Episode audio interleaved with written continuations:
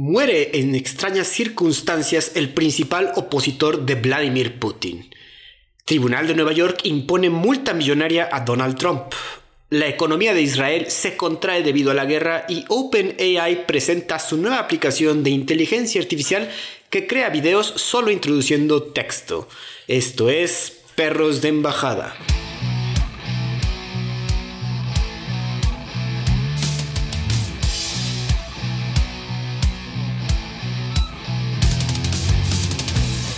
Tal amigos? Bienvenidos nuevamente. Yo soy Andrés Rojas, también conocido como Chat, y me acompaña mi coanfitrión, amigo y perro del alma, Santiago del Castillo. ¿Cómo estás, Santi? ¿Qué tal, mi Muy bien, gracias. Aquí, una vez más, en Perros de Embajada para hablar de, geopolítica. Este es su, su, podcast preferido de podcast de geopolítica. Repetir la palabra podcast. Eso quiere decir que andamos, andamos metidos de lleno aquí para platicar contigo, mi chat. Es correcto, amigos. Y bueno, pues es que no hay muchos, ¿eh? La verdad deberían estarnos escuchando y recomendarnos con sus amigos que también les gusta el chisme geopolítico, porque aparte se ha estado poniendo muy, muy intenso. diversas cosas, lo reciente de Rusia, y aparte Rusia ahorita dijo, quiero que hablen más de mí. Ha sacado bastantes noticias en cuanto a esto. Si quieres, empezamos de una vez, Santi. Rusia dice que ha controlado la ciudad de Avdiivka Moscú hizo el anuncio el sábado pasado tras cuatro meses de ardua batalla por controlar la zona. El intenso bombardeo hizo que la resistencia ucraniana decidiera abandonar esta zona. Oficiales del ejército ucraniano comentaron sobre la falta de municiones para defender sus posiciones. Analistas también comentan que los rusos pueden aprovechar la oportunidad para avanzar más sus líneas. También aprovecharían que los gringos no se han puesto de acuerdo internamente para enviar más ayuda militar a Ucrania y aumentar su posición en esta guerra. Pues ya, por fin también, como siempre hemos estado pasando de ciudad como Bakhmut, como Buja, a enclaves que son importantes para la guerra. Ahora le tocó lamentablemente a la ciudad de Avdiivka, pero ya se la adjudicó Rusia. Santi, ¿tú escuchaste algo acerca de esto? Sí, pues es de, todas las noticias que estamos medio escuchando ahorita, Rusia otra vez está medio de moda, ¿no crees? Este, eh, sobre todo después de la entrevista. ya también salió el Jon Stewart a hablar de la entrevista. Digo, eh, y, y pues, se veía venir, ¿no? Ya, o sea, como que sí, sí creo que poco a poco va a empezar a haber más conquistas rusas y, y, y, y el gobierno ucraniano va a tener pues orillado hasta cierto punto a, sentarse en la mesa a negociar, ¿no? A negociar que pierde Crimea por completo, o sea, bueno, ahora sí que reconoce que Crimea ya no es, ya no es suyo y algunas concesiones territoriales tendrá que hacer en todo lo que es el Donbass. Y, y, y esto es producto de también, no solamente de la entrevista de Putin, así, ¿no? Sino también ya de, de varios apoyos que ha habido en Occidente. Digo, hablábamos el otro día en la entrevista que le hicieron a un, un este, diputado británico que habla acerca de que, pues, a ver, entiendo lo que está haciendo Rusia porque se los dijimos, se los dijimos y se los avisamos, ¿no? Eh, mientras amenacemos a, a Rusia y, y, le pongamos bases militares rodeándola, pues, pues, Rusia va a reaccionar, ¿no? No esperamos que se quede de brazos eh, cruzados. Entonces, pues, yo creo que va por ahí. Em, obviamente, la guerra no ha ido como, como Putin pensaba, pero yo creo que tampoco ha ido como el mundo occidental había pensado, o sea, las, las, las, todas las, eh, los bloqueos y los, las, las, este, las penalizaciones que le han hecho a Rusia, pues no han funcionado como ellos esperaban. Entonces, pues, digamos que depende de a quién le tires, es como cómo le va en la feria, ¿no? Exacto, sí, yo digo, esta victoria, digo, obviamente los rusos se la adjudican de manera pues patriótica y aquí se logró lo que estábamos trabajando. Y luego, luego salió la maquinaria de los medios de Occidente a decir que Rusia perdió muchísima gente para conseguir Advitka y así. No sabemos bien exactamente qué pasó, pero pues sí sabemos que pues Rusia no le importa enviar gente, no le importa que estén pues perder tanta gente, eh, eso es pues de miedo, pero pues le, ha conseguido estas victorias que pues, frente a los ojos del mundo pues nos ve como que va ganando, ¿no? De hecho, Ucrania creo que no, no ha tenido así alguna victoria destacable, güey, ¿qué es el asunto, pues, según esto, o han dicho, se han echado un par de comentarios así de que ya recuperaron, bueno, algún par de noticias de que han recuperado alguna parte, de que han avanzado, ya no los rusos ya no están al borde de Kiev, yo creo que muchas veces lo venden como, un, una victoria cuando más bien es una estrategia rusa, ¿no? De que a ellos no les interesa qué, ¿no? Entonces, ya, ya, ya los fregamos ahí tantito, vamos a replegarnos y defender las zonas que realmente son de nuestro interés, creo yo. no sé. Este, Digo, no, no sabemos, no somos generales del ejército, pero sí es lo que ah, así podemos alcanzar a ver desde acá. Eh, pues bueno, pues no, no, no quiero felicitar a los rusos por su victoria, pero pues a ver qué pasa. Eh, en- seguimos en Rusia, Santi, porque sí te digo, todo está muy metido en este asunto. Y es que si, viven bajo una tierra, bajo una piedra, perdón, no se enteraron de que murió el único líder de la oposición rusa, el señor Alexei Navalny. Eh, falleció lamentablemente en prisión. El señor Navalny, de 47 años, era conocido como el mayor crítico del presidente Vladimir Putin y cumplía una condena de 30 años por delitos que los opositores consideraban como políticos. A finales del año pasado fue trasladado a una colonia penal en el Ártico, lo más lejos que podían de, Moscú. El servicio penitenciario del distrito de Yamalonenets dijo que Navalny se había sentido mal tras un paseo a pie el viernes pasado. Se desplomó y pues ya no pudieron revivirlo, parece ser. La esposa de Navalny, la señora Yulia Navalnaya, responsabilizó directamente a Putin por la muerte de su esposo durante su ponencia en la conferencia de seguridad de Múnich. Recordar que Navalny fue envenenado en 2020 durante un viaje de negocios y también él ya llevaba en la cárcel desde 2021, donde primero fue condenado a tres años y medio por violar las condiciones de una sentencia suspendida por malversación de fondos, pero después en febrero de 2022 fue enju- enjuiciado nuevamente. Esta vez se alegó que Navalny había robado 4.7 millones de dólares en donaciones otorgadas a sus organizaciones políticas. En agosto del año pasado, su castigo fue extendido a 19 años tras ser hallado culpable de crear y financiar una organización extremista a los ojos del gobierno de Moscú. Santi, pues es que era el único que estaba, ah, pues le hacía oposición realmente a Vladimir Putin, era una figura importante en la política. De hecho, es- e- él era, creo que empezó como blogger, después ya periodista en sí, y ya después se lanzó a la política, desafiando al mismísimo Vladimir Putin. ¿Cómo ves la muerte de este señor?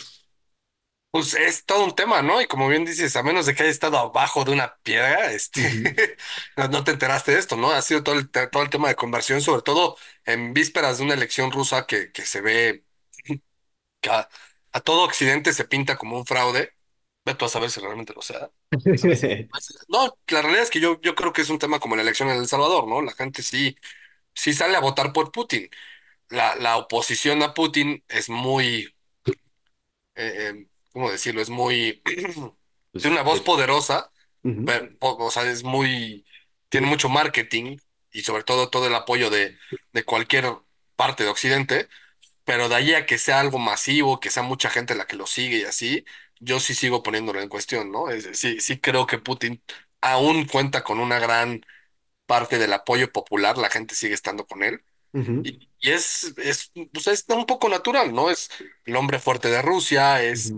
eh, Alguna vez te platicaba de, de cómo la, la cultura rusa tiene esta noción de la madre Rusia como la, la figura materna y el gobernante es el padre, ¿no? Entonces, ujú, eh, cuando tienes a un gobernante que es como fuerte, la figura paterna fuerte, como en Rusia suele ser casi siempre, eh, obviamente generan la, la- la gente, el apoyo, las masas, le- lo, lo apoyan de manera hasta incondicional, ¿no? Y eso lo podemos ver en, en Lenin, en Stalin, en, en Gorbachev, en Yeltsin, en Putin. O sea, eh, en- vaya, hasta en los zares rusos, ¿no? En los zares tenían el apoyo de la gente y los disidentes, si bien eran muy vocales y eran muy extrovertidos y muy de marketing, pues, en- a su, a su forma en cada época, eh, no representaban el todo de la sociedad rusa. Ahora, también hay que tomar en cuenta que la sociedad rusa tiene un sinfín y un colorín impresionante de, de ciudadanías y de naciones que no necesariamente son rusas pero que al final el 80% de, lo, de, de la etnia es rusa, ¿no?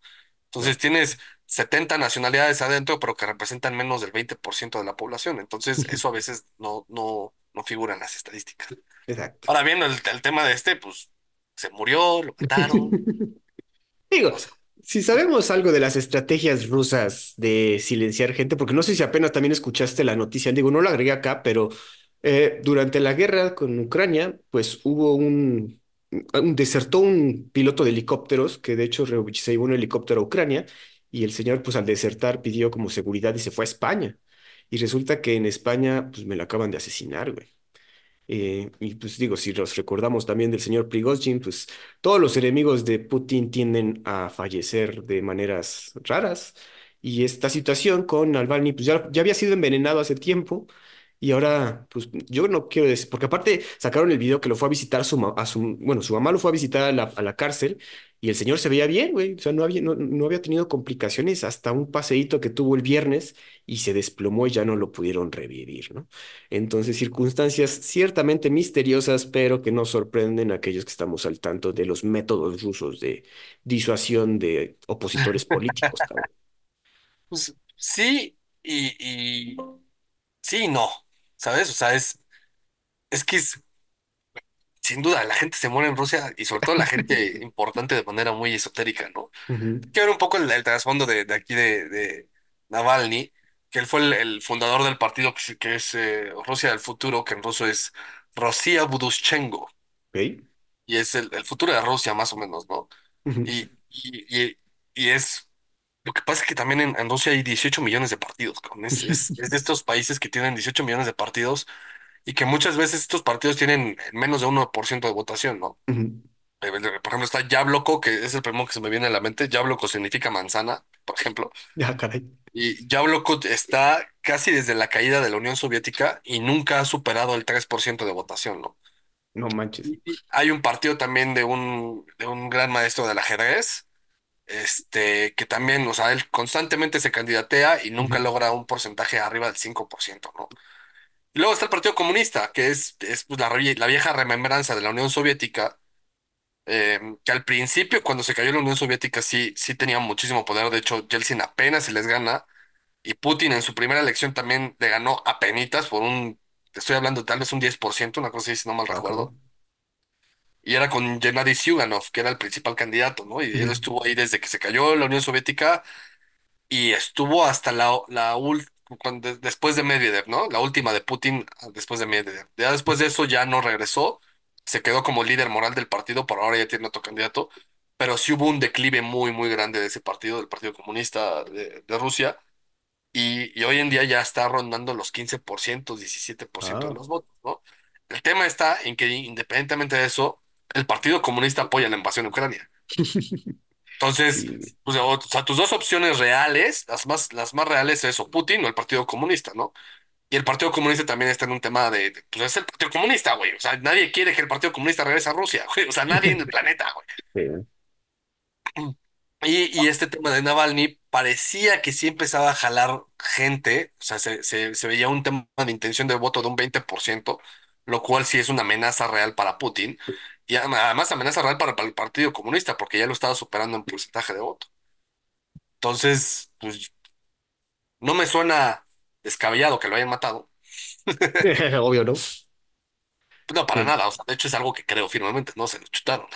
Este, Digo, y está, otra vez, circunstancias raras, que de hecho ya lo tenían ahí guardado, pero a pesar de que estaba en, en prisión, pues tiende a, él, el señor, pues hizo una buena red de, de conexiones como para hacer ruido, ¿no? Le sacaron un documental. exacto, él fue el candidato para ser el alcalde, ¿no? de Moscú, ¿no? Y quedó en segundo lugar, pero llegó un, por, un porcentaje de voto del 30% si no mal recuerdo. ¿no? Ah. Entonces, se, sí empezaba a ser una amenaza latente al poder fáctico de Rusia o a la oposición fáctica de Rusia, ¿no? Que también esa es otra. Y bueno, ahora también, tras su muerte, pues sí, pues que puede ser que se vuelvan un mártir de la oposición, porque pues sí, eh, a un símbolo ya casi casi, ¿no? Que también la historia de Alexei Navalny también, eh, digo, yo no he visto el documental, pero sí he estado leyendo cosas y escuchando podcasts acerca de él. Eh, hay que, digo, también no es, digo, es la oposición de Vladimir Putin, pero sus métodos y su forma de pensar no varían tanto, ¿eh? También era, digo, no sé si viste alguna vez sacaron algún comercial, bueno, no un comercial, un panfleto político de él diciendo que los inmigrantes eran cucarachas, cosas así, güey. Sí. Y también él es, él, los sus últimos como, eh, como statements importantes es que él también a- apoyaba el hecho de que Crimea regresara a Rusia, ¿no? O sea, no, Sí, sí, no, a ver, es que, a ver, para los rusos, el que sea, al que le preguntes, Crimea es rusa, ¿no? Sí no hay de otra. exacto. Entonces, Ahora, digo, ojo, también hay que acordarnos que a Navalny ya lo habían envenenado, güey. De hecho, se fue de sí, exilio a, Bra- a Berlín. Entonces, este, pues a ver. digo, está, está inte- interesante su historia, pero sí, híjole, ya como que esto le deja mucha vía libre a, a Putin para que sí, para que se mantenga, ¿no? Que de, de hecho nunca dudamos que iba a bajar del poder. pero esta, la existencia de Alexei Navalny, pues sí, lo, lo, por lo menos hacía ruido, como bien dices. Digo, Correcto. Sí, sí, sí, sin duda, ¿no? Es, es, y es parte del show. digo, Este, y ahorita también, con, bueno, su esposa fue la que ahorita responsabilizó a Putin en una conferencia de seguridad y pues sí, de hecho también creo que el, otro, otro polémica que está surgiendo ahorita es que pues no han entregado el cuerpo del señor, ¿no? es Eso que cómo lo está. van a entregar, güey, también, o sea, ha- Ah, hazle, hazle la autopsia ahorita mientras puedes descubrirlo de qué se murió, ¿no? Este, ujú. Sí, no, también, digo, tácticas rusas para que no sepan qué pedo.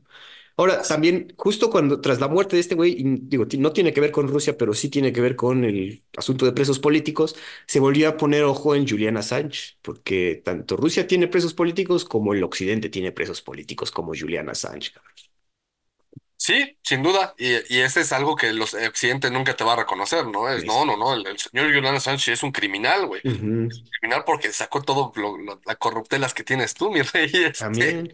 De hecho, también eh, Edward Snowden, que vive en Rusia, también salió a decir de, ah, pues es que ahora sí ya podemos voltear a ver a los otros presos políticos que están del otro lado, ¿no? Ya que están haciendo tanto énfasis en Alexei Navalny, pues hay que voltear a ver hacia mi compita Julian Assange, que también el señor se está muriendo en una cárcel, en, ¿cómo se dice? En confinement, solitary confinement, con confinación, pues, o sea, en confinación, y ya mucha gente ya estaba hasta dudando que, está, que ya no está acuerdo el güey, porque sí ha estado sufriendo Eh, tras... Yo, yo creo que sí, cuando estás en, en una cárcel como las de Rusia y, y- y en ese tipo de, de circunstancias, sí hay algo en lo que la cabeza se te afecta, ¿no? Este, Bastante, güey. Este, Pues bueno, digo, seguramente nunca vamos a ver cuáles fueron exactamente las circunstancias de su muerte, eso es por 100% seguro, pero pues sí, lo, lo, como yo creo que sí se va a volver un símbolo para la oposición que pueda nacer en Rusia si es que no, si es que todavía existe, ¿no? sí, la realidad es que sí. Este, y, y yo creo que va por ahí el tema, ¿no? Que, que la, la elección.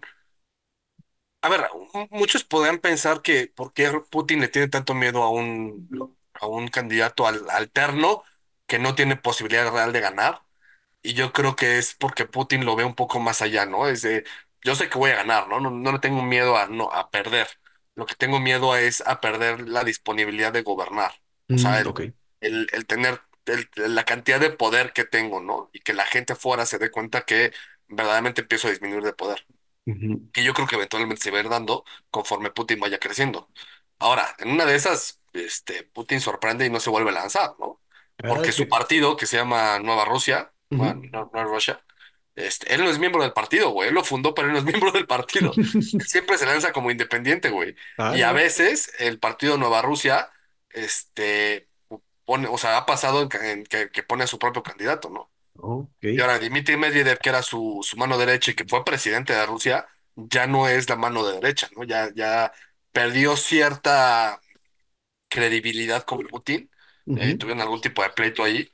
Eh, no, no es, o sea, no lo van a matar, sigue siendo su aliado de Putin, pero ya no es un- su mano derecha, ya no es su número dos, ¿no? Sí, exacto. Como que sí figuraba mucho a su mano derecha, pero sí ahorita no es opositor, pero no es lo que era antes.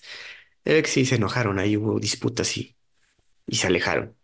Eh, que nos quedamos en Rusia porque justamente la semana pasada bien que hablamos de la entrevista de Tucker Carlson y obviamente los gringos tienen que sacar algo alrededor como sobre la amenaza rusa, ¿no? Y de repente empezó a salir una noticia que la Casa Blanca anuncia que Rusia ha obtenido una arma antisatelital. El señor John Kirby, encargado de la seguridad nacional, dijo la semana pasada que los oficiales de inteligencia gringos obtuvieron información sobre un arma antisatelital que todavía no se encuentra en operación. Comentó que esta arma, que esta arma no está diseñada para atacar humanos ni causar destrucción física en la Tierra. Por su parte, el señor Dmitry Peskov calificó la información como un intento de obtener la aprobación de paquetes de ayuda para la guerra en Ucrania, obviamente para hacerles decir a todos sus congresistas de, oigan, pues miren, tienen esta arma, hay que desmantelarlos, güey. Los republicanos amigos de Trump también comentaron lo mismo, de que, oigan, ahora resulta que tras una entrevista con Tucker Carlson decimos que los rusos ahí vienen, ahí vienen. Tampoco, ¿no? Ahí, ahí viene el Kirby, oso. Oh, sí. la, la cago. Kirby dijo que las capacidades de la nueva arma violan el Tratado Internacional sobre Espacio Exterior, firmado por 130 países. Sin embargo, no comentó que fuera un arma nuclear. Anti, ahí viene el coco, hay que asustarnos, cabrón. Básicamente, güey. Pues es que sí, tú, tú lo dijiste, no yo, güey. Este, tal cual. Ahora sí que no tuve que ser en defensa de Rusia yo, güey. Tal cual es, se viene el coco, güey. Eh, y pareciera que lo que quiere Occidente es que cualquier avance tecnológico que pueda tener Rusia es tacharlo de malo, ¿no? Igual ves que salió el anuncio este famoso, es- se volvió medio viral y mucha Ujú. gente está diciendo, ¿por qué no estamos hablando de esto? Que de hecho, porque lo anunció Putin a, a todo color, Ajá, este, la vacuna contra el cáncer, ¿no? ajá. Ahora, ¿qué tanto le crees? Es otra historia, ¿no? ujú. Tus teorías conspirativas ya lo hemos hablado mucho. La vacuna rusa contra el COVID, Sputnik, no, o sea, yo, obviamente yo no me dejaría vacunar por esa. Em, pero, güey, el, el, el COVID es preventivo, ¿no? Entre comillas. Ujú. Ahora, la vacuna contra el cáncer, güey, pues si tú tienes cáncer y ya estás en las últimas y ningún tratamiento ha funcionado, pues la intentas, ¿no? Tú no tienes nada que perder, güey, te vas a morir. Este, Pues la verdad, sí. pero ¿por qué ya los agentes rusos hicieron una vacuna médica para meterte un chip y controlarte en contra de Occidente? Este, no sé, güey. Y, y Sí, es lo mismo, ¿no? Acá el tema de, pues un arma satelital, güey, el, el espacio n- no es de nadie. Este, por más que haya tratados y así, el tratado no, no califica el tema de hacer un, un, arma que- de protección propia que, sea contra, güey. tengo entendido que eh, este Tratado Internacional sobre el Espacio Exterior sí establece que no puede haber armas nucleares arriba, eh, eh, en, en un satélite. Eso sí Pero ellos es. mismos están diciendo que no es nuclear, güey. O sea, la- el presidente está reconociendo que no es nuclear, entonces, ¿cuál es el pedo? Pues que, digo, lo que estoy pensando, digo, si te dicen un arma antisatélites, pues es que puede tumbar satélites, ¿no? Que puede derribar satélites de una cierta ¿Crees que manera. Estados Unidos no tienen esas? No manches, Estados Unidos. Es que también es eso, güey, que es- ah, dicen que Rusia ha obtenido un arma antisatelital. ¿Que acaso tú no tienes una Estados Unidos? Ajá, o vaya, fíjate, Estados Unidos, Japón, eh, la Unión Europea, India, China, este, No, güey, no, por su pollo que sí, cabrón. O sea, no no tienen planes para eso también. O sea, y ahorita que, porque aparte dicen que han obtenido información de que pueden tener un arma, pero pues, te digo, es, es, pero es no como. sabemos. Le viene Entonces, el coco, güey. O sea, es- es, es que no cunda asustar, el pánico, que no, que no, ¿cómo decía? Que no, Que no no, que no, que que no, panda el cúnico. eso. El Chapulín Colorado. Eh, pero bueno, sí, te digo, justo después de la entrevista de Tucker Carlson salieron este comunicado que de hecho sacaron así como uno previsorio de traemos información importante sobre un arma próxima, ¿no? Sacaron esta madre, güey, que dices, güey, qué ganas de, hacer ruido nada más para con- controlar la narrativa, güey. No, no- ah, hasta te gana el pinche Tucker Carlson, un ex, ex periodista de Fox News, güey, para. Pero bueno, estrategias gringas que obviamente son casi cas- cajas chinas para Sí, es cajas chinas, tal cual. Algo que no, que es un- no es, bueno, una caja china, es que sigue el desarrollo de la inteligencia artificial y también, si es que no han estado al tanto de las redes sociales, OpenAI presenta Sora, su aplicación que puede hacer videos de un minuto con inteligencia artificial. La empresa de inteligencia artificial muy famosa mostró su genera- su generador de texto a video. No es la primera en mostrar este tipo de tecnología, pero la calidad que vimos eh, la semana pasada ha sorprendido a muchos. Puede generar videos de 60 segundos basado en prompts o con una sola imagen. Todavía no está disponible al público y no se ha comentado acerca de las fuentes de imágenes y videos que usa para entrenar a la inteligencia artificial. Pero Santi, creo que un chingo de gente, especialmente, an- andan diciendo que en Hollywood, pero yo más bien creo que la gente de mercadotecnia que se dedica a hacer producción de spots comerciales, se están asustando feo, güey.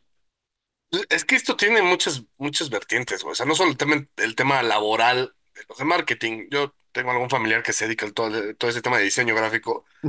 O sea, a mí, a mí no me asusta en lo más mínimo. El chiste es que tú, que tú como diseñador sepas aprovechar esas herramientas.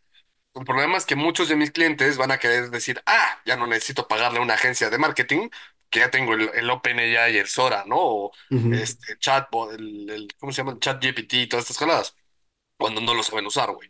Y entonces la calidad va a decaer. Porque lo que, lo, lo que dice esta familia mío es, por ejemplo, yo, yo sí uso la inteligencia artificial para generar un render y yo trabajo sobre ese render, ¿no? Esa- entonces esa idea sí es mía. Me apoyé en la inteligencia artificial para, para darme el empujón de inicio, si quieres, ¿no? Un poco más ahí de, de puta, no tener el bloque creativo, ¿no? Este, el bloqueo creativo.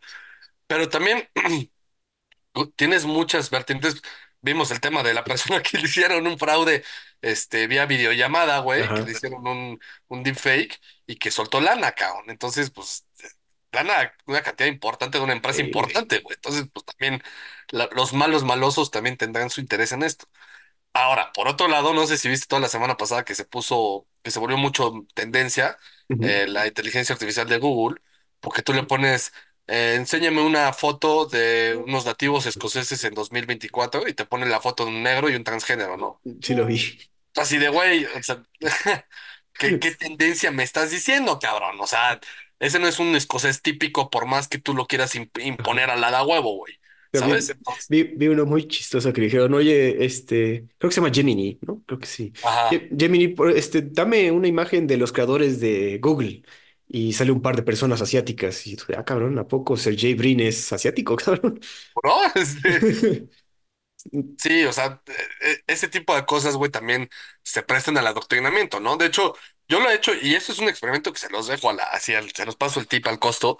Y abran el chat GPT eh, de OpenAI y ponle eh, I'm proud to be black. Y te dice, felicidades, la raza, súper bien, qué bueno, me da mucho gusto, ¿no? Y le pones I'm proud to be white y te dice, no, este, eso. Ah.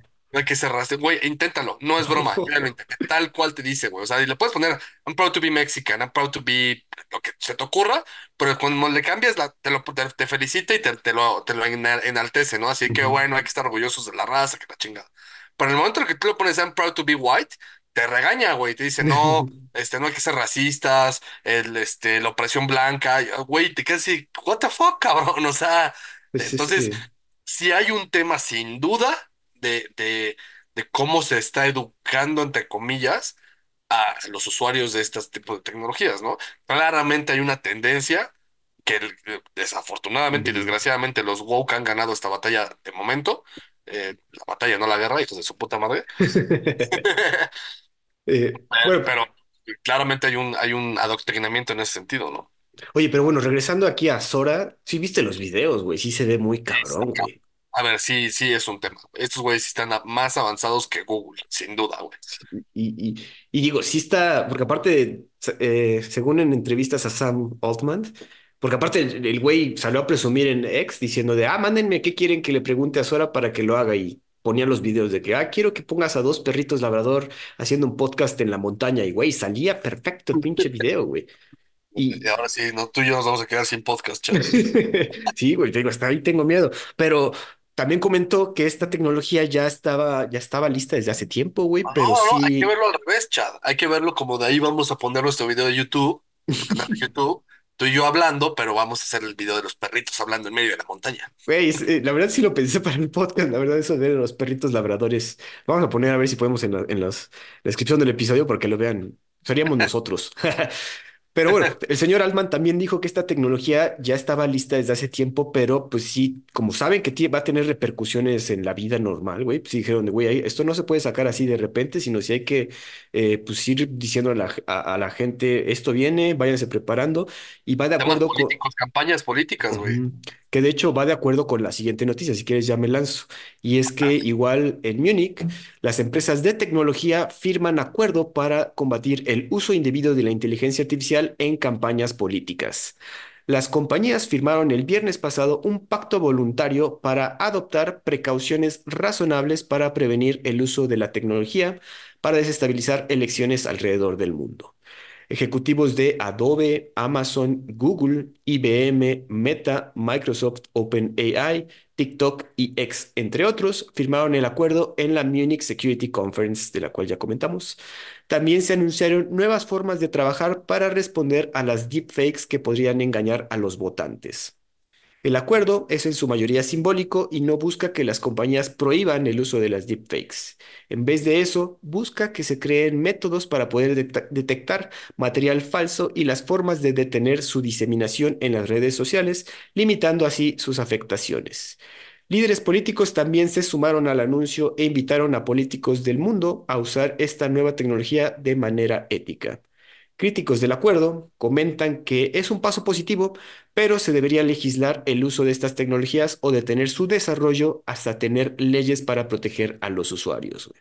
Porque bien dice Santi, güey, ya, pueden engañar directamente, güey. O sea, ya hablamos en episodios pasados, si se acuerdan, que revivieron a un dictador de Indonesia para hacer campaña política por su propio, digo, para su propio partido. Esto se presta para eso, cabrón. Y viendo el poder de esta nueva aplicación de Sora, no vamos a poder distinguir a menos de que las compañías de tecnología nos puedan avisar o a- poner una marca de agua o algo así, cabrón.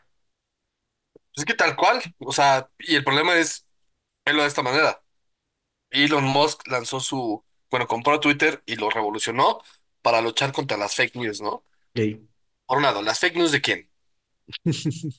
¿No? ¿Quién es el juez de, de qué es una fake news y cuál no? Bueno, o sea, Es la-. Y además, la ¿tú crees que esa batalla está ganada? No, no realmente. deja tú por Elon Musk, por cualquiera, güey. O sea, las fake news existen y, y, y, y- es todo un tema, güey. De hecho, pues, hay, hay gobiernos que las utilizan eh, puntualmente y te puedo decir hasta nombres y colores, güey, y partidos. Este, es, es, es la base de, desafortunadamente yo creo que es la base en lo que se ha construido esta, en lo que se ha mutado esta sociedad, güey, a partir de las fake news y quién apoya cuál, ¿no? Sí, Y, güey. y también desde ahí parte también el punto de vista de, de una noticia. O sea, una cosa es el hecho que haya, que haya ocurrido y otra cosa es el punto de vista de ese hecho. Entonces, cada punto de vista pues puede ser fake news para el otro. Entonces, cuando le metes este tema de, de el buen uso de las tecnologías y de, la y de la inteligencia artificial, pues desde qué punto de vista, güey. Rus- por ejemplo, volvemos al ejemplo de Rusia, güey. Si Rusia las usa, ¿está bien? Pues es que no, en teoría no. Digo, por eso también se supone que formábamos periodistas que se, que sí tuvieran que ir a, a- grabar la noticia y a verlo de manera propia, que ahora sí, pues debido a la, pues no quiero decir al internet para no culparlo directamente, pero el periodismo pues, se ha vuelto pues no tan riguroso en cuanto a confirmar cosas, ¿no? Pues es que el ejemplo perfecto es lo de lo de Tucker Carlson con Putin, güey. O sea, el, el Jon Stewart le dice, o sea, le está diciendo que es un mentiroso por porque está describiendo que su trabajo es ser un periodista y reportar la noticia. Ujú. Yo ahí, a ver, a mí me encanta Jon, Stu- Jon- Jon Stewart y me boto de la risa con él.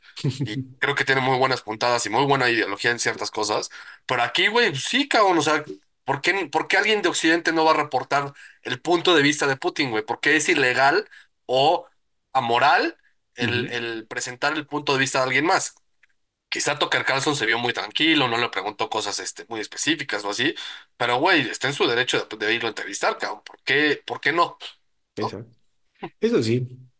Digo, aquí otra vez, regresando al asunto de que sí, esto se pon tú, ahí todavía vemos a Tucker Carlson en vivo y viendo, a- creemos que es en vivo, ¿no? Pero el- en el punto en que ya se pueda eh, utilizar esta aplicación para hacer creer que Santiago fue a entrevistar a, a Vladimir Putin, híjole, se abre una puerta que no vamos a poder cerrar, güey, porque pues esta tecnología obviamente se va a prestar para cosas eh, de maldad, cabrón. O sea, de repente van a poder estar haciendo videos de cámaras de seguridad donde aparezca Santiago del Castillo entrándose a robar un iPhone, güey, que no le gustan los iPhones. Entonces va a decir, güey, yo no compro iPhone, cabrón.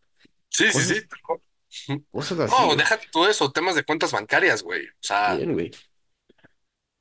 Y bueno, ahorita el pacto que pusieron, que, que, que estamos comentando en este punto, eh, están de acuerdo todas estas empresas, pero no, yo creo que ninguna dice hay que detenernos, güey. O sea, y algo que comenta, que apenas escuché en una entrevista es que mucha, muchas de los altos líderes de estas empresas tecnológicas saben que viene el reemplazo de los humanos por las máquinas, güey. Y, que, y quieren acelerar ese punto para ganar un lugar en esa nueva sociedad, güey. Y eso te lo dicen gente que está metida en ese asunto. güey. Es gente que sí tiene que entrevistar ejecutivos de, de Microsoft, de Google, que, güey, estos güeyes saben que vamos directamente a ser reemplazados por máquinas. Ellos quieren ser, de hecho, los mencionan como cierto culto.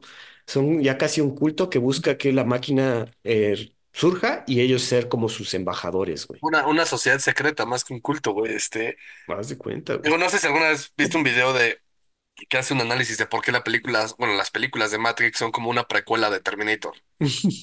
Sí, sí, creo que sí lo, alguna vez lo que ver, pero sí, más o menos. Y sí, güey, pues un poco va por ahí, ¿no? Y cuando ves las, o sea, a- las primeras de Terminator son visualmente espectaculares y te fascinan y lo que quieras, por las siguientes que no son tan buenas, tienen ciertos valores que, que, que vale la pena destacar, que es el tema de cómo las corporaciones y la, la industria militar, por ejemplo, de Estados Unidos, a pesar de que se destruye tres veces el Terminator y así, pues siempre va en pro de, de, digamos, llamémosle la buena visión de eliminarle el riesgo al ser humano de mandarlo a la gama, ¿no? Ok. o de proteger a alguna nación. Entonces, actúa en ese pro y, y genera una conciencia que es muchísimo más hábil y más inteligente en esto. Ahora, no te vayas tampoco tan lejos, ¿no? Esto está desde los, os- los 70s, Ujú, 80s, 90s con Star Trek, ¿no? Eh, en Star Trek ya se utiliza el tema de la, de la inteligencia artificial como algo muchísimo más omnipotente o más capaz que el ser humano para resolver cierto tipo de problemas, ¿no? Tanto así está el señor Data de, de Next Generation, ¿no? Que es pues, un androide con toda la capacidad de una computadora, pero que se comporta como humano, güey. Entonces, eh, el, el tema no está tan lejano como lo, lo pudieran haber hecho parecer en ese entonces, pero también está muy utópico en ese entonces, ¿no? Las máquinas son buenas. Y ahorita seguimos pensando eso, ¿no? Las máquinas son buenas, ¿no?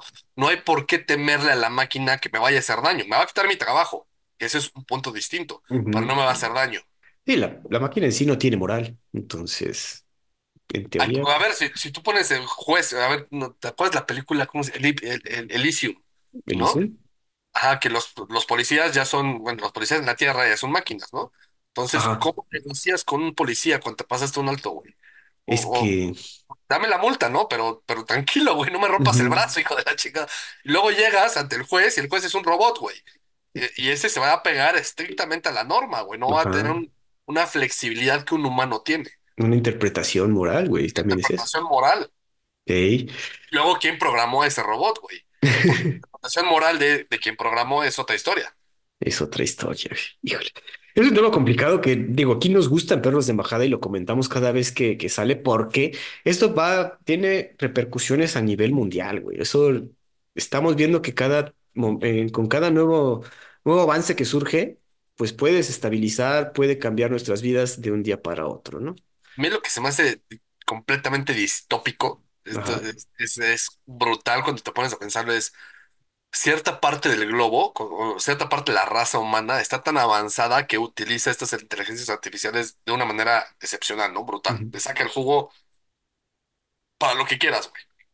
Y por otro lado, hay ciertas comunidades en Nueva Zelanda, Australia, el Amazonas, que jamás en su vida han tenido contacto con otro humano, güey. y También, que güey. siguen en la era de, la, de piedra, güey. O sea, piensa en eso, o sea, somos un planeta que está tan avanzado, pero al mismo tiempo tan retrasado, que unas culturas siguen en la edad de piedra y otras culturas ya están en la edad tecnológica, güey.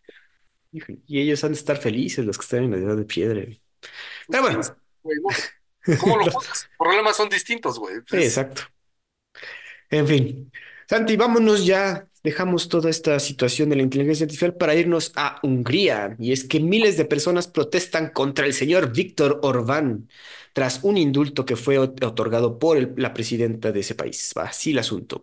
La presidenta de Hungría, la señora Katalin Novak, anunció la semana pasada su dimisión tras una controversia por un indulto que concedió a un directivo de un hogar infantil que intentó ocultar casos de pederastía. Al mismo tiempo, también dimitió la ministra de Justicia Judith Valga, ambas eran aledas cercanas a Orbán. Esto ocasionó que miles de personas protestaran en Budapest por los escándalos, ya que no se ha indagado en las razones del indulto. Las protestas no afectarán mucho la posición de Orbán en su país, ya que las elecciones son hasta 2026, pero sí pueden afectar las elecciones parlamentarias europeas donde Hungría busca apoyo para sus políticas. Eh, bueno, otra vez, ah, Víctor Orbán es el primer ministro, la presidenta que era Katalin Novak, creo, tengo entendido que también es un título más, no, no tan... Sí, eh, lo que pasa es que Hungría es estos países que son parlamentarios, no son presidenciales. Entonces tienen un presidente y un primer ministro. Y la versión del presidente, el puesto del presidente es más bien el jefe de Estado. Y el, pres- el primer ministro es el jefe de gobierno. Entonces, eh, esto lo podemos ver muchísimo más claro en países como el Reino Unido, que el sí, jefe de Estado es la reina, bueno, en este caso el rey, em, o en España, ¿no? Y eh, obviamente está el primer ministro, que es el jefe de gobierno, y que la figura del jefe de Estado es más una figura eh, ale- alegórica, eh, de Simbólica, ¿no? estatus, simbólica, dependiendo del país, ¿no? Por ejemplo, Italia también es así, Italia tiene un presidente y un primer ministro. Y el presidente se, se, se figura más como el líder de, le- de las Fuerzas Armadas, el líder moral de la nación y además el líder ante lo internacional, ¿no? Ante todas las relaciones internacionales. Cualquier tratado lo tiene que firmar el presidente, no el primer ministro. Pero el que hace toda la, la, la talacha y la chamba es el primer ministro. Y el que va a las, a las cumbres y a las convenciones y este es el primer ministro. claro. Em, acá acá es, es un poco similar, el puesto difiere de cada país, pero sí es un puesto muchísimo más simbólico, un puesto más honorífico. Eh, tienes, no, no, o sea, no puede ser cualquier hijo de vecino, tiene que ser alguien con una carrera, tiene unos requisitos quizás más, más estrictos que para ser un Ujú, primer ministro, pero el poder que tiene, digamos que real, de, de, po- real politic del día a día es menor que el del, del, del jefe de gobierno, que es el primer ministro, ¿no? claro. Eh, si las cosas se descontrolan, entonces sí el poder cae completamente porque es el que tiene el poder del ejército. Ah, ok. Pero vaya, eso la última vez que pasó creo que fue en España en un intento de golpe de estado cuando todavía estaba el rey Juan Carlos, ¿no? Y estaba, tenía dos años de que se había muerto Franco, güey. O sea, Sí, no, ya tiene tiempo. Pero bueno, ya, qué bueno que ya nos especificaste esto. ¿Y por qué esta señora anda dando indultos, cabrón? Porque está dentro de su poder, digo, no, no lo debía haber dado. Sí, o sea, La está pregunta es medio... el por qué anda dando indultos porque está dentro de su poder. Ahora, el, el- la razón detrás del, del por qué puede es distinto, ¿no? El por qué lo Ujú, dio, este, ese, ese es lo que está en, en- en tela de juicio. Y Sí. sí, sin duda es porque es alguien poderoso dentro de Hungría. Ahora, te voy a decir algo. Eh, Orbán no es tan popular dentro de, de la población húngara. Ah, ok. El tema es que la población húngara sí está muy marcadamente dividida, un poco como los países latinoamericanos, entre los pro-eslavos, tipo Rusia, o los pro, pro-occidentales, ¿no? Y ahorita pues ya les tocó una dictadura, pues sí es una dictadura, tal cual, de, de Orbán, que ya lleva varios años, Sí, ya. está siendo muchísimo más estricto y sí está afianzándose de poder, ¿no? Y esto es una realidad, está haciendo cosas para afianzarse más de poder y disminuir el poder de la oposición. Pero la, la realidad es que la gente en Hungría lo ve, en general, la gente que tiene algún tipo de educación, más educación, lo ve como el dictador que es, ¿no? Como el dictador que es. Que también aquí, digo, lo hemos hablado bastante de Víctor Orbán y su poder frente a la, a la Unión Europea y pues con sus votos puede detener bastantes asuntos. Ahora aquí también el asunto es que en casa tiene estos pedos, cabrón. Entonces, que seguro este güey ni que, o sea, ni, creo que hasta sacó un- una nueva ley que va a decir que, güey, ya no pueden hacer esto los presidentes a menos de que pasen, eh, pues lo, lo consulten, güey, porque suceden estos problemas y obviamente afectan a lo que sería el primer ministro, al dictador Víctor Orbán. Claro. Aquí el tema es, es, es un poco de, de, de, de cómo, de cómo los húngaros históricamente siempre han sido revoltosos. Y, y en, en cualquier parte de la historia de la humanidad, Hungría siempre ha sido un punto en el que pinches húngaros, este, otra vez me están jodiendo la existencia, ¿no? Eh, y hablando como país, ¿no? Cuando estaba el Imperio Austriaco, los pinches húngaros ya quieren independencia, entonces les dimos el, el Imperio Austrohúngaro. Y ahora pinches húngaros ya quieren independencia total, entonces pues los partimos en tantos, ¿no? Y ya llegó el comunismo y nos pusieron atrás de la cortina de hierro y pinches húngaros ya no quieren comunismo y se están rebelando, ¿no? Y piden ayuda de Occidente. Ya que estás del lado de Occidente, los pinches húngaros ya no quieren estar con Occidente, ahora quieren estar del otro lado.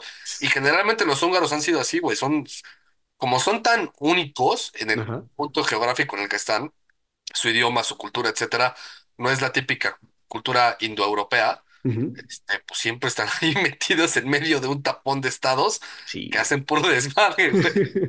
Qué interesante ahorita que lo comentas. Sí, sí, es un, sí, es muy, muy característico de Hungría todo este asunto. güey.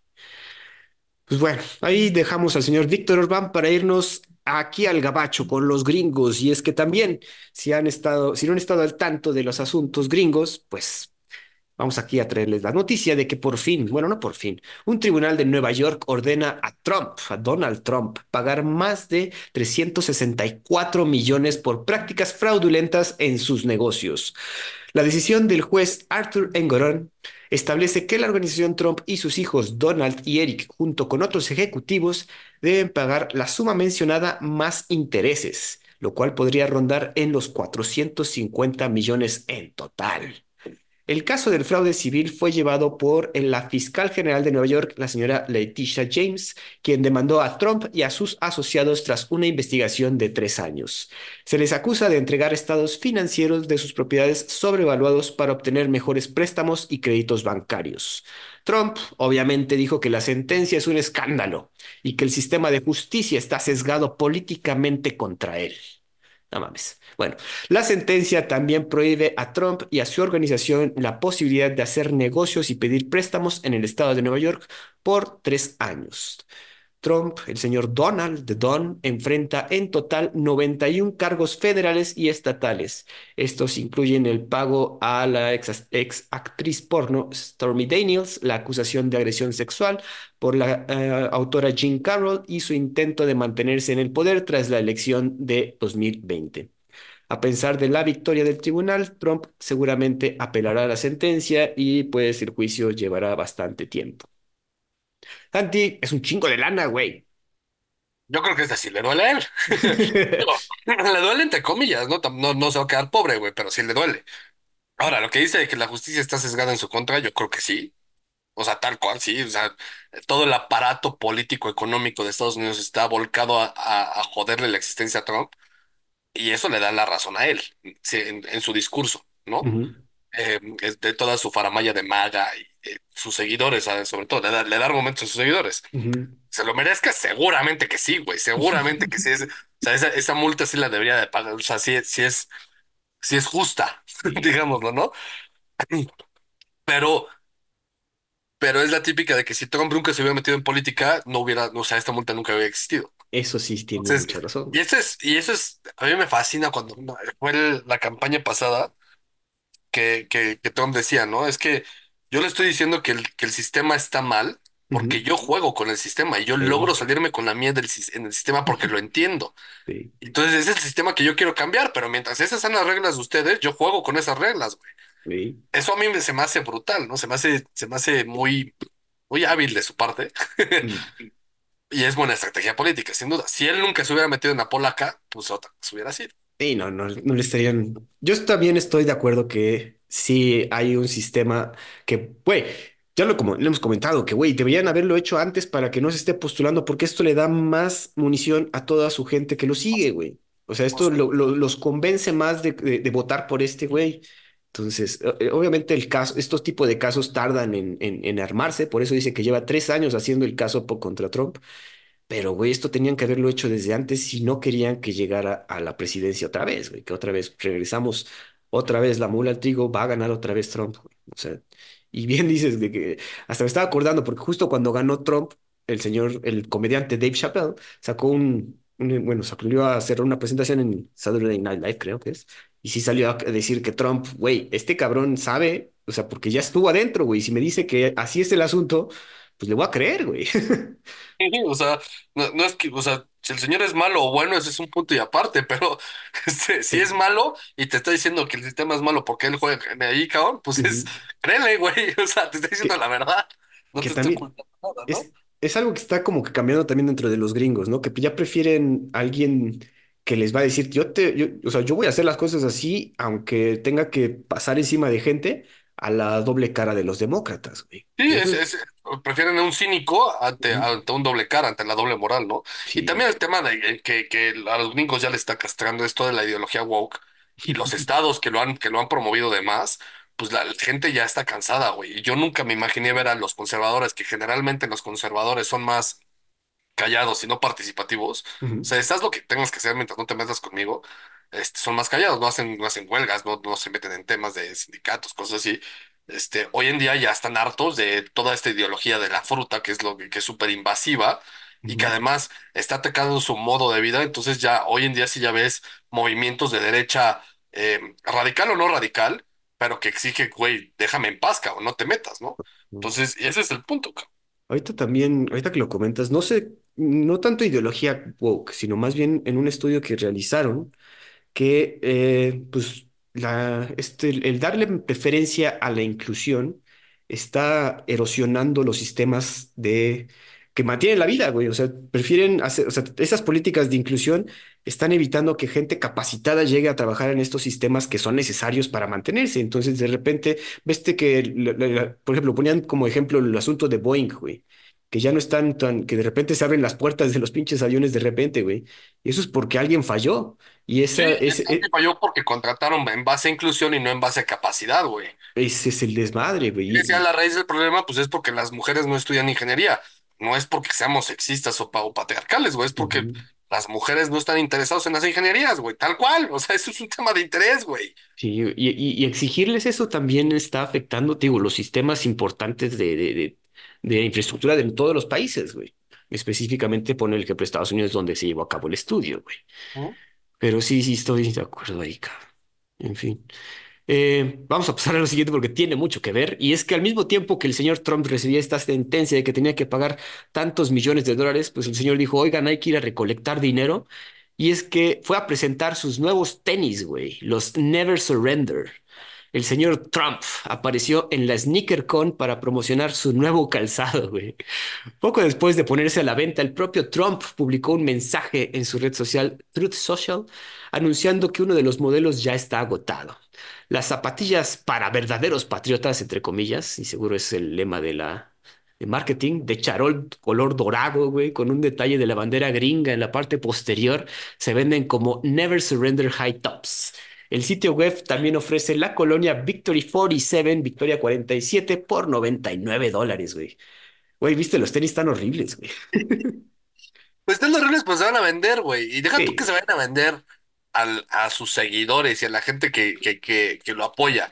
Se va a vender porque además de que están horribles, güey, está atendiendo un mercado de, de los sneakerheads que está completamente dominado, y perdón, me van a tachar de racista, pero está completamente dominado por los negros, y a los negros les fascina el bling bling, güey.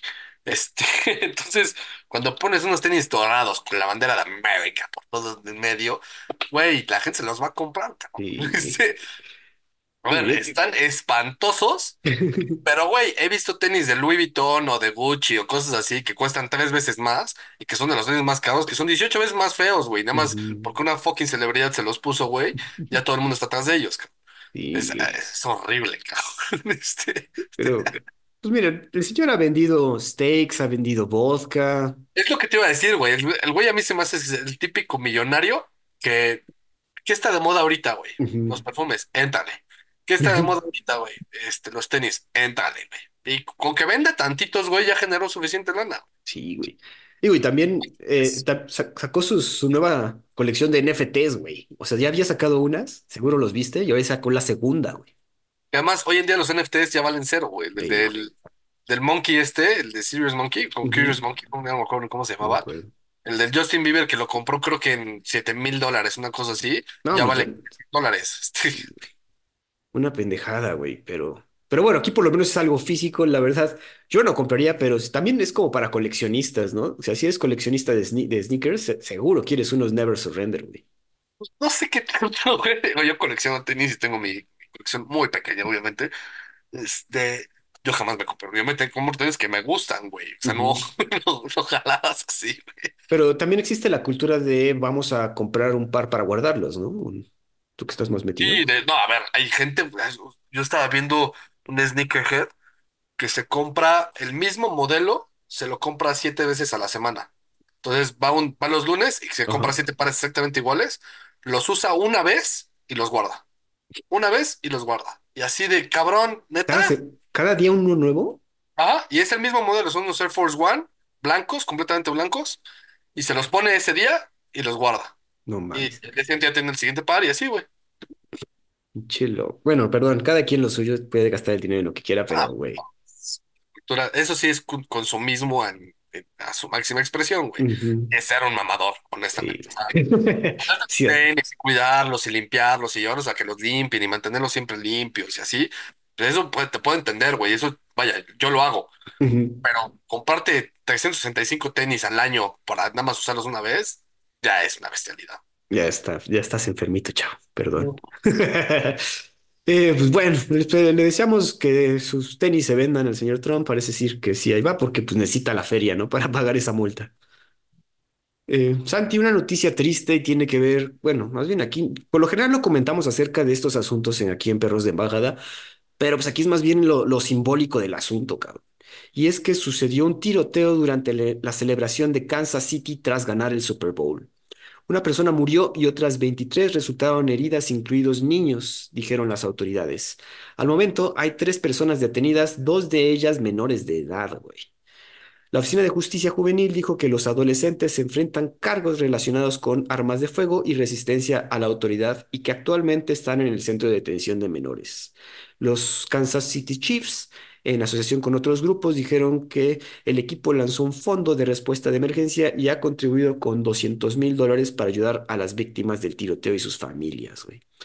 Y, y como comentamos, no, no, hablamos de estas noticias por lo general porque otra vez, primero, pasan mucho en Estados Unidos, lamentablemente, pero aquí qué feo que pase en una de las celebraciones de, de tu deporte, de tu deporte nacional, güey.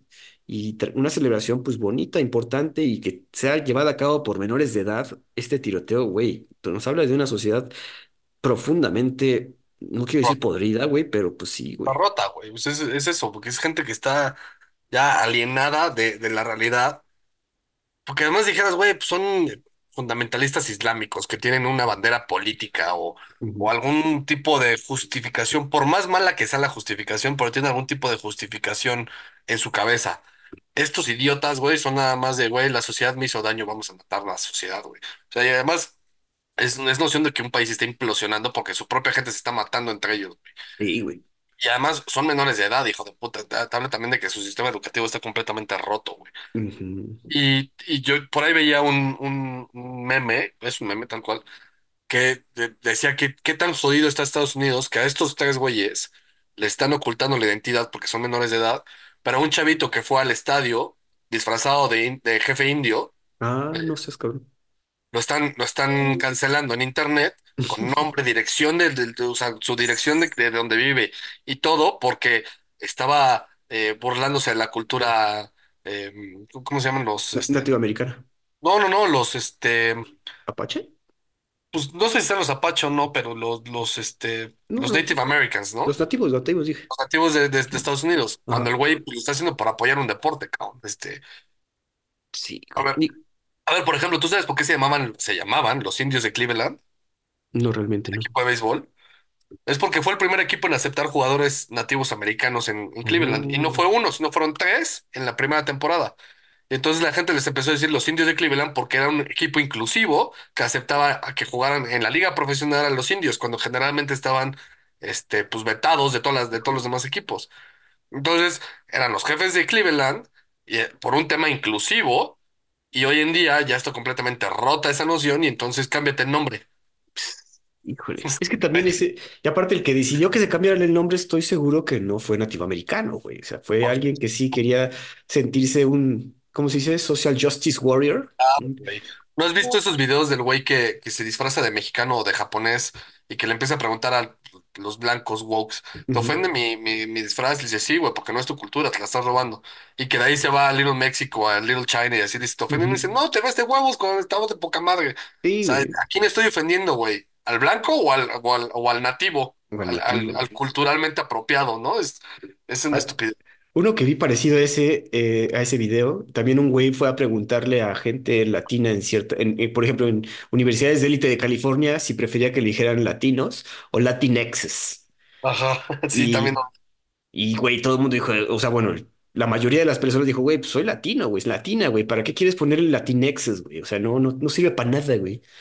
Para absolutamente nada, güey. Nada más es preocuparse por estupideces Ujú, que no ni ayudan y solamente afectan. Exacto. Pero bueno, regresando aquí al, fu- al, al, al, al En equipo de fútbol, está, está- digo, qué miedo, cabrón. Digo, no, no. Sí, la neta, qué mal está, güey. Y, y de- o sea, sí te hace pensar muchas veces el tema de los gringos. Híjole, este, está cabrón. Digo, y ahorita también comentaste el sistema educativo, pero la, también la familia gringa también está en un punto decadente, güey, para que estos menores de edad anden cargando armas, güey. Digo, obviamente aquí tenemos, en México tenemos nuestros problemas, pero siempre ponemos de ejemplo el narco, pero el narco siempre ha sido algo económico, güey, no contra, no contra tu propia gente, güey. No sé, güey. Digo, son diferentes problemáticas, pero.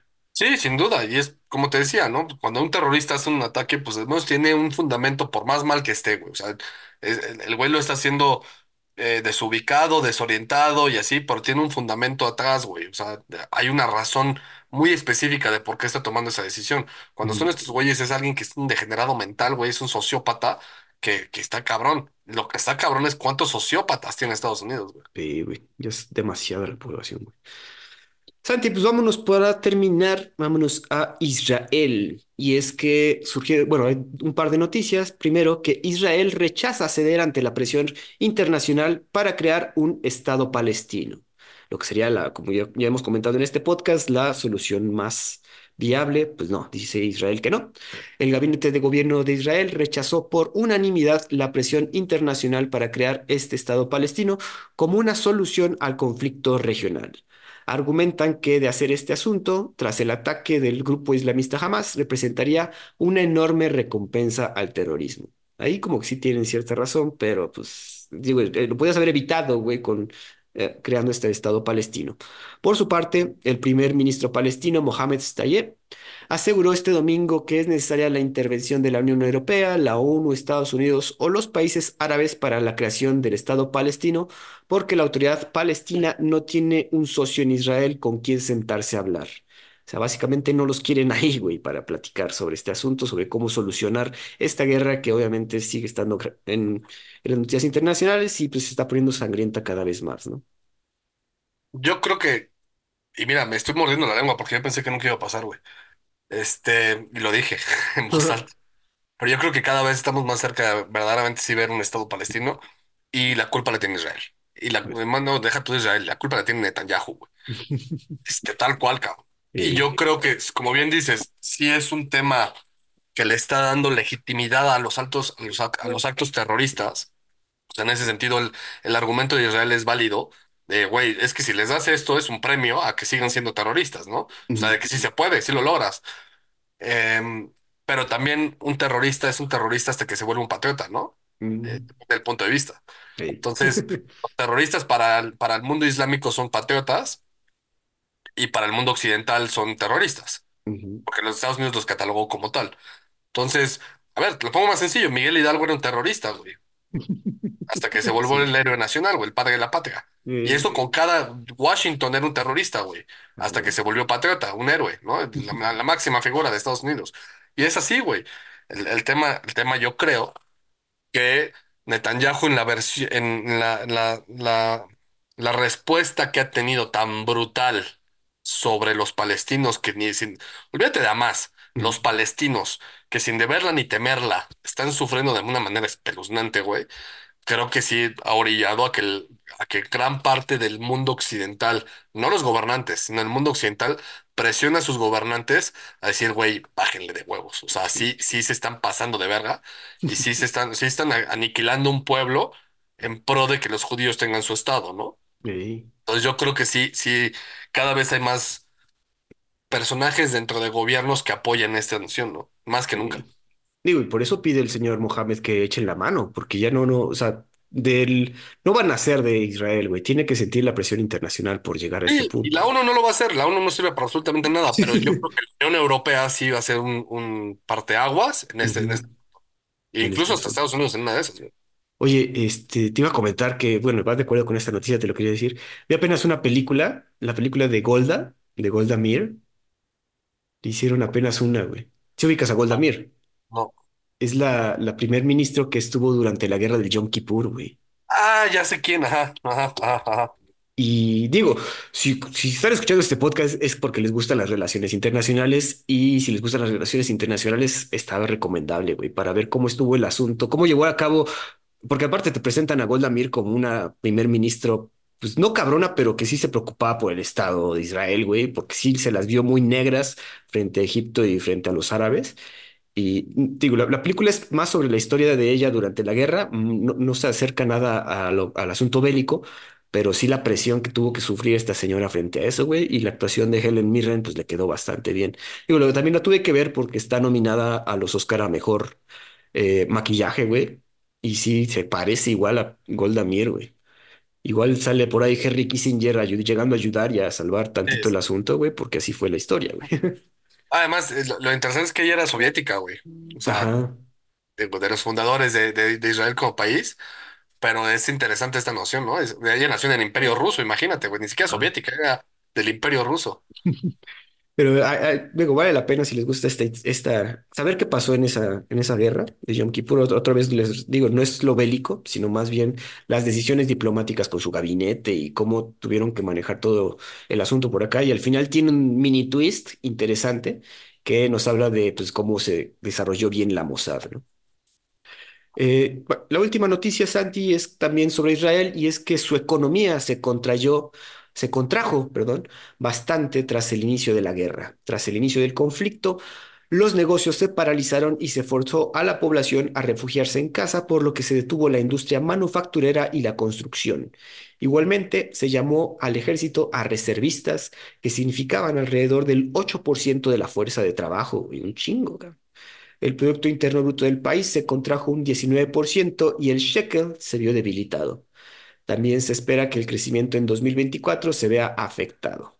La, dis- la disrupción que trajo el conflicto presenta alrededor, representa alrededor de 520 mil millones. Entonces, es un déficit importante. Igual el servicio, el servicio de inversionistas Moody's por primera vez redujo la calificación de Israel para atraer inversión. Porque, pues, digo, estaban incluso comparando, ¿no? Que tuvieron que paralizarse casi al estilo COVID, güey, de, güey, no salgan, que quédense adentro, por lo menos hasta que sepamos qué pedo. Sí, y además no solo eso, ¿no? También la actividad se, cada vez que había un, un pues, que suenan las alarmas y así, todo lo del Iron Dome y todo este show, pues Ujú, obviamente todo el mundo se para y es vete a esconder, vete a los búnkers, vete a todos lados, ¿no? Y, y oye, las primeras semanas pues fue muchísimo más radical de lo que tal vez sea hoy en día. Yo creo que es natural que la economía se contraiga porque nada más no solo eso.